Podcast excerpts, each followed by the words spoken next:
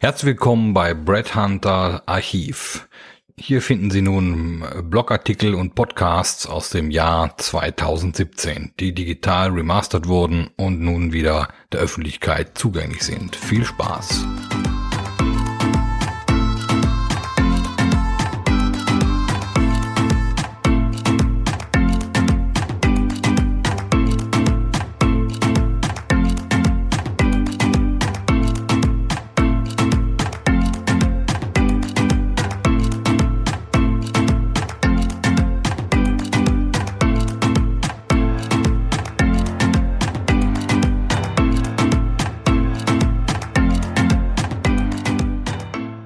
Schön, dass Sie wieder eingeschaltet haben. Die folgenden zwei Podcasts äh, handelt von Kritik. Äh, einer aus dem Jahre 2018, der andere aus dem Jahr 2020. Und in dieser heutigen Folge geht es um positive Verblödung oder warum nur aus reflektierter Kritik echte Innovation entstehen kann. Ich glaube, wir haben im Rahmen dieser ganzen Think Positive Welle, die aus den USA so ab 2013, 14 zu uns rübergeschwappt ist nach Europa, äh, vergessen, dass Kritik und Fehler dazu da sind, um daraus zu lernen. Leider habe ich immer mehr den Eindruck die letzten Jahre, dass die Fehleranalyse auf der Strecke bleibt, da diese mit negativen Gedanken gleichgesetzt oder verstanden wird. Wie wollen wir denn Neues, Innovatives schaffen, wenn wir die Ursachen für die Probleme oder das Scheitern nicht verstehen, weil wir uns nicht damit tiefergehend befassen? Ja, es ist mittlerweile zu einem Trend und Mantra geworden, jede Kritik zu verteufeln, da man nur noch positiv denken soll und nach vorne schauen. Zumindest kommt das einem im ganzen Social Media, in den Blogs und auf LinkedIn und äh, Facebook sowie Video-Messages so rüber oder in Werbung oder Employer Branding Maßnahmen. Kritiker sind wie Hater und verderben einem die Party. Die Stimmung, den Tanz des rosaroten Einhorns auf dem Regenbogen. Weswegen sie nicht eingeladen sind, weil wir wollen ja immer nur positiv nach vorne schauen, mit einem mm, guten Beispiel und nicht in unserer Blase gestört werden. Im Blogartikel gibt es dazu noch ein Video, das ist jetzt hier natürlich schwierig äh, zu erklären. Also schauen Sie sich auch den Blogartikel an. Wer sich mit negativer Kritik zu sehr befasst, um daraus zu lernen oder die Ursachen zu analysieren, ist nicht lösungsorientiert, weswegen man schneller zur Tagesordnung übergeht und Lösungen sucht. Ich glaube, diese Analysefähigkeit geht gerade etwas verloren, da es nicht in ist, die Ursachen negativer Folgen genau zu erkennen und es einen ja auch nicht weiterbringt, wie die weit verbreitete Meinung dazu ist. Von Konsequenzen für die Verantwortlichen rede ich erst gar nicht, weil die stehlen sich gerne still und heimlich davon oder benennen gemeinsam einen Sündenbock für die Masse. Klar sind Lösungen wichtig, aber wir brauchen echte nachhaltige Lösungen, die etwas bewegen und akademischer Kritik standhalten, anstatt nur halbherziger Lösungen, die die nächsten Probleme verursachen, da sie nicht zu Ende gedacht und nicht erprobt sind. Stattdessen sind wir Getriebene im Positive Thinking Rausch, die eigentlich keine Ahnung haben, aber zwanghaft etwas Positives schaffen wollen, um bloß kein negatives Hater-Image äh, zu bekommen.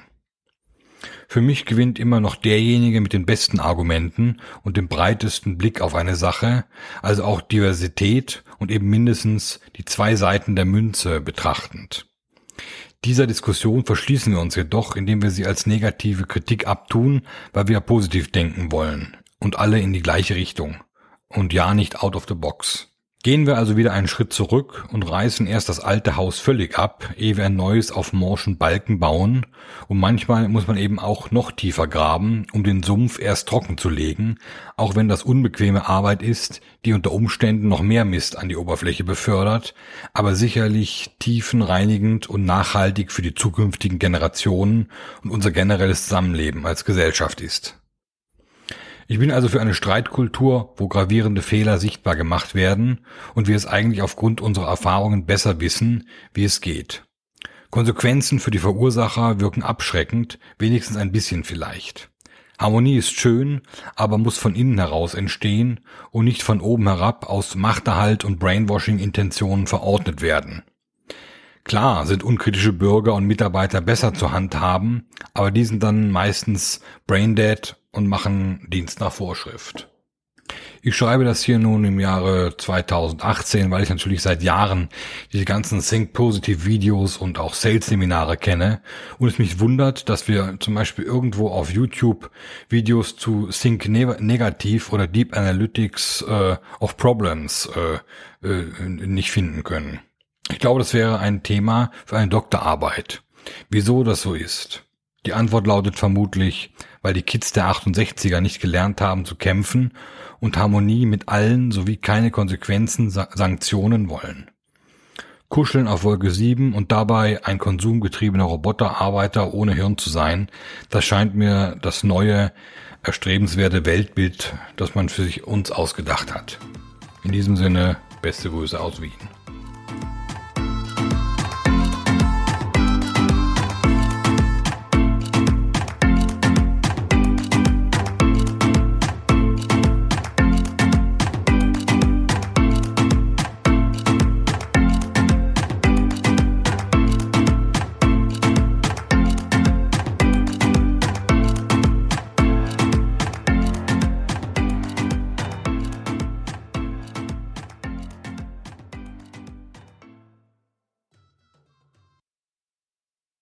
Ja, herzlichen Dank, dass Sie diese eine äh, Brett Hunter Podcast Folge angehört haben.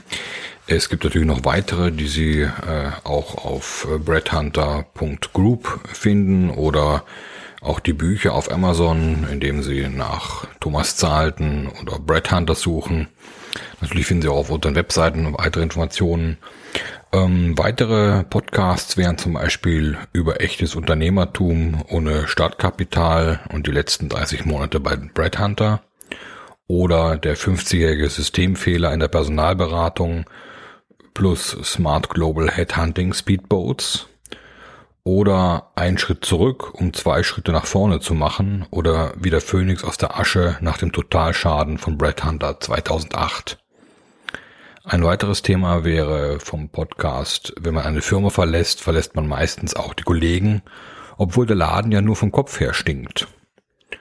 Oder Next Big Thing in Company Culture, zurück zur Zusammenarbeit aller Generationen.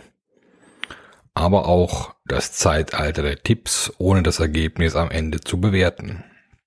Oder wie die Clubhouse-App zum Labern animiert und bei den Entwicklern die Kasse klingeln lässt oder einfach Müllers Esel, der bist du.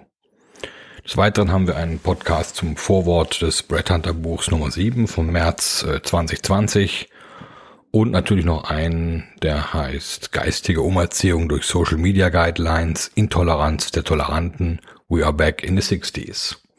In diesem Sinne noch einen schönen Tag und viel Spaß beim weiteren Stöbern auf breadhunter.group.